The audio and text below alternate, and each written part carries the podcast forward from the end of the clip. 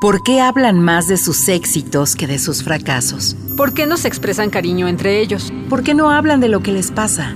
¿Por qué se descuidan tanto? ¿A qué le tienen miedo? Soy hombre. Nací, crecí y me desarrollé como tal. Como adulto, con frecuencia recurro a los silencios para ocultar mis sentimientos y no sentirme vulnerable. Pero ahora quisiera poner en palabras esto que siento y que he reprimido desde hace mucho tiempo darle rostro, rostro a mi corazón. Rostro Corazón. Otras masculinidades son posibles. Con José Alfredo Cruz. Rostro Corazón.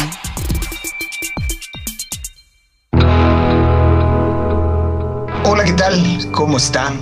Bienvenido, bienvenida, bienvenide a otra emisión del Rostro Corazón. Como cada martes, pasandito el mediodía, me da mucho gusto saludarle y compartir micrófonos con mi querido José Carlos Gutiérrez Charlie. Querido José Alfredo, muy bien, muy contento de compartir micrófonos contigo, sobre todo porque vamos a empezar el programa del día. Por favor, póngase en contacto con nosotros a través de nuestra página electrónica www.circuloabierto.com.mx, nuestro correo electrónico círculo abierto para hombres gmail.com o a través de nuestras redes sociales en Facebook, en Twitter, en Instagram como Círculo Abierto y por supuesto Rostro Corazón. Vamos al relato del día. En una escuela pública de mi colonia. Era una de esas que se construyeron durante los tiempos en los que la economía mexicana gozaba de los beneficios del milagro mexicano allá por mediados del siglo XX, tiempos en los que el dinero sí valía, decían mis papás. Como en cualquier grupo de tercer grado de primaria, los niños nos ubicamos por clanes o grupitos. Eso nos da sentido de pertenencia, nos da identidad. Yo era del clan de los niños a los que les gustaba el relajo, los rebeldes sin causa del salón los rudos que no lloran ni sentían miedo. Recuerdo que un día uno de nosotros llevó una pelota, pretexto perfecto para ponernos a jugar en clase. Cada que la maestra nos daba la espalda para escribir en el pizarrón, nos aventábamos la pelotita, arriesgándonos a que nos viera. Pero no nos importaba. Supongo que nos gustaba jugarle al vivo, diría mi papá. Y pues pasó lo que tenía que pasar. Uno de nosotros tiró la esférica, esta rodó casi hasta los pies de la profesora, que como era de esperarse, se enojó. Nos regañó, nos dijo de cosas y obviamente nos quitó la bola, guardándola inmediatamente en su estante, uno de esos muy grandes y pesados que solían usarse en las escuelas públicas hace ya muchos años. Después de ser descubiertos, cualquiera pensaría que todo acabaría ahí, pero no, esto apenas empezaba. Como a eso del mediodía, de la dirección mandaron llamar a la maestra. Después de unos minutos, ella se dirigió a la oficina, pero no tuvo el detalle de cerrar su estante. Y para unos niños de 8 o 9 años, eso significaba una gran tentación. Otra oportunidad para mostrar valor. Empezamos a decir entre nosotros que era una buena oportunidad para agarrar la pelota que la maestra no se daría cuenta, pues guarda tantas cosas ahí que ya ni se acuerda lo que mete. ¿Quién es el valiente? Nos preguntábamos. No sé qué pensaba yo en esos momentos, pero por alguna razón se me ocurrió decir que yo sería ese valiente. Cuando lo dije, el clan se emocionó. Eso es todo, me gritaba Manuel. Vamos, tú puedes. Me decían con euforia los demás. Evidentemente me daba miedo hacerlo, pero tener temor no es algo respetable entre niños de esa edad. Y pues llegó el momento, me dirigí tranquilamente al estante, vi la pelota, me acerqué a ella y la tomé en mis manos. Mis amigos estaban jubilosos y me llenaban de elogios. Muy bien, me decían Jorge y Daniel. Eres mi héroe, gritaban Saúl y Roberto. Yo me sentía alguien importante. Había afrontado un riesgo y había salido triunfante. Por si fuera poco, estaba obteniendo la aprobación y respeto de mi clan. Y para un niño con baja autoestima como yo, era algo invaluable. El momento de gloria fue espléndido, pero duró poco tiempo. Después de unos minutos la maestra regresó, nos pidió sacar el cuaderno y se dirigió a su estante. De pronto, ¡zas! Se dio cuenta que la pelota no estaba. En ese instante se volteó a ver a todo el grupo. Vimos su cara. Era la de una mujer enfurecida. Estaba que explotaba. ¿Quién fue? ¿Quién agarró la pelota? ¿Me dicen ahora o todos se van a la dirección? Nos gritaba. Quizá fue el miedo a que me llevaran a la dirección, miedo a que me regañaran, regañaran a todos sin ser culpables, o mi honestidad, o tal vez todo junto. El asunto es que me levanté y le dije que había sido yo. Me recuerdo ahí parado en mi banca, volteando a ver a mis amigos, esperando apoyo de alguna manera. Ellos solo se quedaron callados con la cabeza gacha. Ven para acá, me dijo la maestra. Dejé mi banca y fui a donde estaba. Cuando llegué con ella, ella se colocó frente a mí y me dio una cachetada. Yo quedé estupefacto, no lo podía creer. La maestra me había pegado y frente a todos. Fue un momento muy extraño. No entendía lo que estaba pasando. Solo supe que la maestra me acababa de pegar. Recuerdo haberme sentido muy avergonzado, haberme sentido muy mal, y todo por hacerle al valiente aunque siendo sincero, tomar riesgos absurdos para quedar bien frente a los demás fue algo que realicé varias veces en mi vida. Supongo que el sentimiento que experimenté en la escuela lo arrastraba por mi casa, porque mi mamá me preguntó si estaba yo bien. Ese día por alguna razón le conté a mi mamá lo que había pasado. Ella se puso como demonio y estalló en furia. Al siguiente día se presentó en la escuela y acusó a la maestra con el director pero esa ya es otra historia.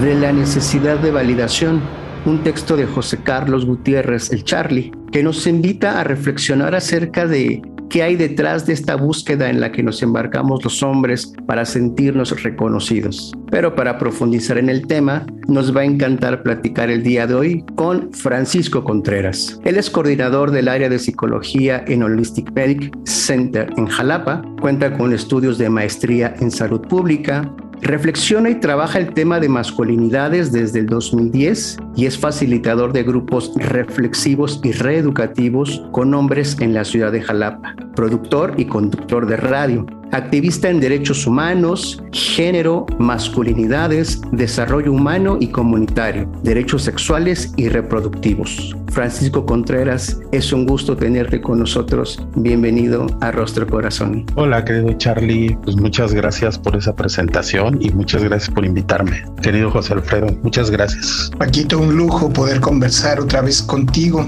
Empezaríamos por plantearte la pregunta sello del rostro corazón. ¿Cuál es la parte del relato que escribe Charlie que tiene que ver contigo y por qué? Fíjate que cuando lo leí y ahora que lo escucho nuevamente me hizo recordar muchas partes ¿no? de mi vida. Sin embargo, hay como dos elementos que quiero rescatar. Uno, la presencia de un padre fuerte. Mi papá fue cazador, entonces en casa siempre hubo armas, siempre armas de fuego, armas blancas, armas, utensilios para la cacería, muchas cosas. Entonces desde muy pequeño tuve acceso a eso y lo, lo viví, lo, lo palpé. Y después otro elemento que, quiero rescatar es la parte escolar, el, ir perteneciendo a grupos. Evidentemente cuando creces en un barrio, en una primaria, en una secundaria de barrio, donde el barrio vive también parte de la dinámica escolar y es este, una interacción entre el barrio y la escuela, surgen ahí varios actores, peleas entre los alumnos, peleas entre alumnos y gente del barrio,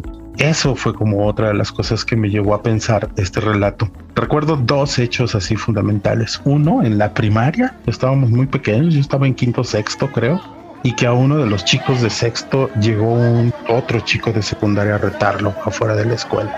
Y entonces pues hicimos grupo, ¿no? Cerramos filas todos los de la primaria. Y recuerdo que era así como una cuestión de, grupo, de, sentirse eh, sólidos, ¿no? De ser un bloque en ese momento enorme. Ahora lo recuerdas como un bloque enorme de gente que iba a enfrentar a otra persona o a otras personas. Porque además ese chico que venía de fuera no estaba solo Y al final no, recuerdo, la verdad es que ya no lo recuerdo bien si hubo, si hubo enfrentamiento o no hubo nada. Yo supongo que no lo hubo porque hicimos mucho escándalo y seguramente los maestros intervinieron. Algo pasó para que no sucediera eso. Pero posteriormente en la secundaria, que me lleva a, otro momento de pensar, esta validación que tuve con parte del grupo, porque además llego a una escuela, a otra escuela de otro barrio más lejano de mi casa, pero con una complexión ya de los chicos más altos, más fornidos, con una imagen bastante interpretada por el resto del grupo como una imagen agresiva. Además, yo muy enojado con esas cosas. Entonces, irme integrando a esos grupos, irme mostrando como parte de, de esos grupos, además jugando un rol muy violento en algún momento porque me lo fui creyendo, ¿no? Es decir, me apropié de esa imagen que todo el mundo creía que era agresiva, al grado que en alguna vez al que retaron a golpes por parte de alguien de fuera de la escuela, en la secundaria, fue a mí. Y lo mismo pasó que en la primaria el grupo de amigos, algunos ni siquiera eran mis amigos, pero recuerdo que detrás de mí había un gran grupo de chicos respaldándome contra el otro joven, sí mayor que yo, pero también era del barrio, ¿no? Y él sí estaba como identificado como parte de una pandilla. Amigo, te voy escuchando y como casi siempre pasa, me voy identificando. No necesariamente a través de esta corpulencia, pero aún con un cuerpo distinto, buscando la legitimidad y la validación. ¿Cuáles son los impactos? ¿De qué manera nos hacemos y provocamos daño en la socialización como masculinos? No le cambie. Se está poniendo buenísima la conversación con mi querido Paco Contreras desde Jalapa. En un momento regresamos.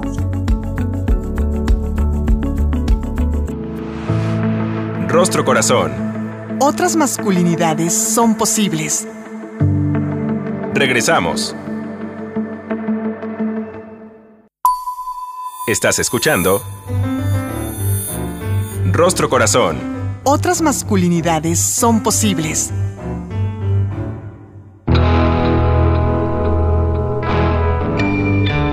Ya estamos de regreso en Rostro Corazón, platicando el día de hoy con Paco Contreras. Nos dejaste un contexto bastante amplio y lleno de matices sobre la forma en la que te has construido masculino y por ahí nos fuimos espejeando. Amigo, has trabajado mucho con otros masculinos, has destinado buena parte de tu formación y trayectoria profesional a acompañar los procesos de otros hombres. ¿Qué has observado en tu experiencia? Pues mira, por un lado, una resistencia enorme de los hombres que en algún momento han llegado como señalados por, por, el uso de violencia. Y bueno, la experiencia también es doble. Por un lado, con hombres que llegan de manera voluntaria llegan muy incrédulos de la violencia que ejercen. Aquellos que son señalados o incluso denunciados llegan con un enojo muy fuerte. Y eso ha hecho como las resistencias. Es decir, si los dos grupos de hombres tienen resistencias, pero son un poco diferentes en tanto a los que son señalados o denunciados llegan muy enojados con el sistema, con las mujeres, con ellos mismos, de muchas maneras. Entonces, eso es una de las cosas que he observado, pero poco a poco y con el adecuado tratamiento del tema y acercándolos a su experiencia y sobre todo a los impactos que tiene esa experiencia, los hombres empiezan a relajarse, a enfrentar la realidad y a asumir la responsabilidad. Sin embargo, también hemos, hemos tenido experiencias de hombres que se siguen resistiendo de muchas maneras. Claro, ahí sí también hay que canalizar para otras instituciones porque también nos denotan de repente que puede haber otro tipo de problemas no solamente los aprendizajes violentos. Para quienes trabajamos con grupos, sabemos que es absolutamente necesario crear las condiciones para la construcción del aprendizaje y esto incluye reducir las resistencias. A veces son menos y a veces son más grandes y progresivamente se apropian del proceso. Nos has dicho que de a poco van cediendo a las resistencias. ¿Cómo traducir las resistencias en aprendizajes y dónde se centran los más significativos, amigo? Ok, mira, a mí una de las cosas es que recordar siempre que mi socialización en este mundo es de hombre.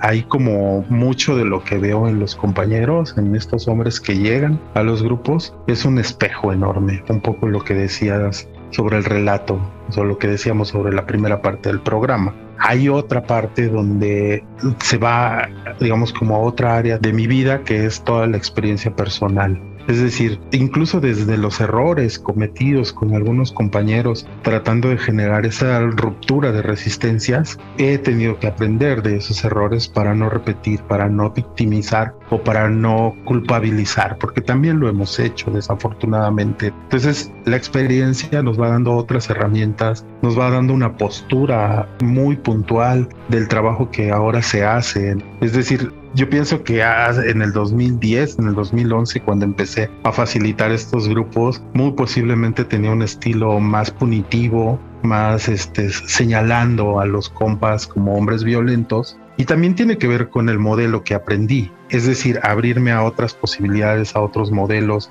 a otras formas de trabajar y también ir creando una imagen, un, un grupo que tenga como esa claridad de cómo se debe de hacer, incluso hasta la imagen personal, José Alfredo, ¿eh? porque hoy en día esa, esa imagen agresiva de la que hablaba en el relato no ha desaparecido, pero hoy se mueve de manera consciente y se aplica en el justo momento que se debe de aplicar para tener un resultado. Déjame profundizar un poquito en este tema, amigo, porque el cuerpo este vehículo es mucho más allá que un transporte en el que nos movemos por el mundo. Construimos nuestra identidad y habitamos de manera responsable o irresponsable nuestros contextos. En tu caso, si me lo permites, hay una imagen que pareciera ruda, por lo menos es lo que proyecta en su conformación y lo referías después del relato. Has pasado por un proceso de asumirlo, y de resignificarlo a través de un alter ego que a mí me tiene encantado y que admiro muchísimo y que se llama el no violento. ¿Cómo haces un uso responsable de la imagen y cómo logras resignificarlo, incluso a través de un luchador, en este caso un luchador social como el no violento? Fíjate que una de las cosas es que también tuve una etapa muy difícil, como no la aceptación de, mi cuerpo, ¿no? De, esta imagen. Y entonces era como una lucha interna, desde la, la, estructura, la forma, posteriormente esa imagen que también fui adaptando, que fue generando una serie de opiniones, creencias en mucha gente. Eh, digo, mucha gente me lo ha dicho, no, yo te recuerdo y eras XY, ¿no? Así como súper agresivo, súper cerrado. Y poco a poco también he querido romper con eso porque no soy eso. Es decir, eso era una forma que me servía para pararme en el mundo, en un mundo muy agresivo de hombres, muy violento, y que solamente me ayudaba a mantenerlos alejados. Era una coraza que, que servía.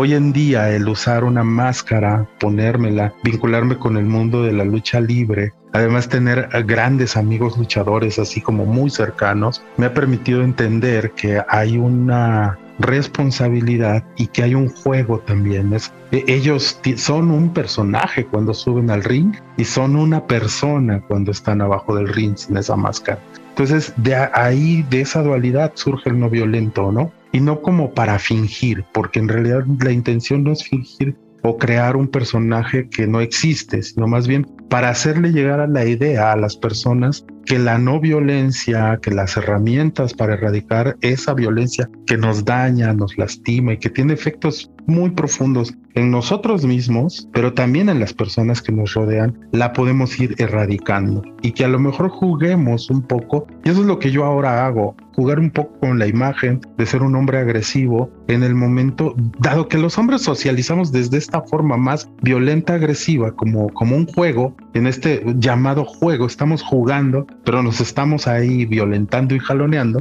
un poco hago eso más simbólicamente, ¿no? De repente, por ejemplo, trabajar con gente que tiene mucho poder, como son policías ministeriales o policías uniformados, he tenido que jugar un poco con este rol de, de ser el maestro, así como el maestro. A mí nunca me gusta usar mi currículum, ¿no? Soy Paco en donde quiera, pero en esos contextos lo he tenido que usar para generar un poco esta jerarquía y este trato de jerárquico en el que ellos funcionan muy bien. Y entonces a partir de ese funcionamiento jerárquico, les rompo el esquema descubriéndome los brazos, mostrando los tatuajes. Y entonces así como, a ver, espérame, espérame. Y eso ha generado un impacto positivo con esta población, porque al final es romper con este patrón que ellos traen de socialización masculina bien interesante el uso de la metáfora a través de la usurpación o la construcción de un personaje. Y es que así es la masculinidad más tradicional, es un performance que nos inventamos para intimidar. En tu caso ahora lo has transformado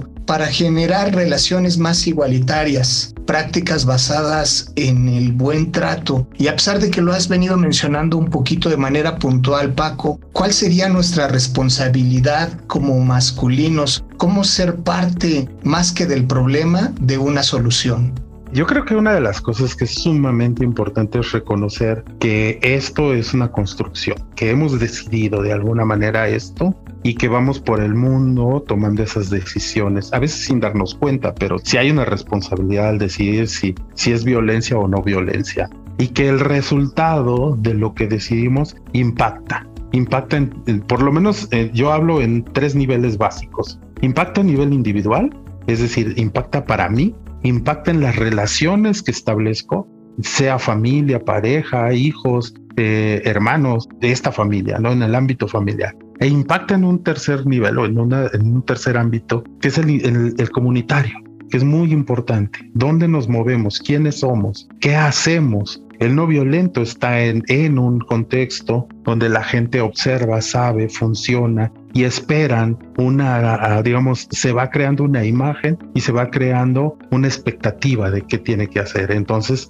eso también es importante. Y ahí es donde está la responsabilidad. Un elemento de mucha congruencia como hombre, una claridad de estar constantemente en reflexión. Y eso no me aleja a mí, en lo personal, de cometer errores, José Alfredo. He cometido errores y a veces me equivoco, pero hoy en día lo importante de equivocarse es reconocer y escuchar las voces que me llaman a reconocer los errores, esas equivocaciones y hacer un compromiso conmigo mismo, pero también con las otras personas de esa de atender eso. Es decir, yo puedo equivocarme sin darme cuenta, pero cuando ya me lo señalan, ya no puedo evadir el asunto. Si lo evado, estoy no siendo responsable. Y entonces lo que me toca es enfrentarlo aunque me duela. Amigo, en un minuto antes de despedirnos, ¿otras masculinidades son posibles? Sí, son posibles y como siempre lo, lo dicen unos amigos, son posibles, pero no es, se puede solo. Hay que acompañarse, hay que vincularse con otros hombres, con otras mujeres que nos ayuden a espejear, a, a enfrentar y sobre todo a darnos cuenta de eso que hacemos bien, pero también de eso que hacemos mal y no siempre estar esperando el elogio y el reconocimiento, sino más bien el trabajo, porque seguramente vamos a tener una mejor vida y los hombres que transformamos eso, vamos teniendo mejores relaciones y mejores espacios, creo yo. ¿De cuántas máscaras nos tenemos que deshacer para hacerle frente a las emociones, para hacerle frente a nuestras violencias y convertirnos en los no violentos? Paco Contreras, muchísimas gracias por todo lo que nos has compartido el día de hoy. Y gracias a usted que nos acompañó en la conducción José Alfredo Cruz y Carlos Gutiérrez, el Charlie. Cuídese mucho, nos escuchamos, nos escuchamos en la próxima. Hasta pronto. El Instituto Mexicano de la Radio presentó Rostro Corazón. Otras masculinidades son posibles con José Alfredo Cruz. Rostro Corazón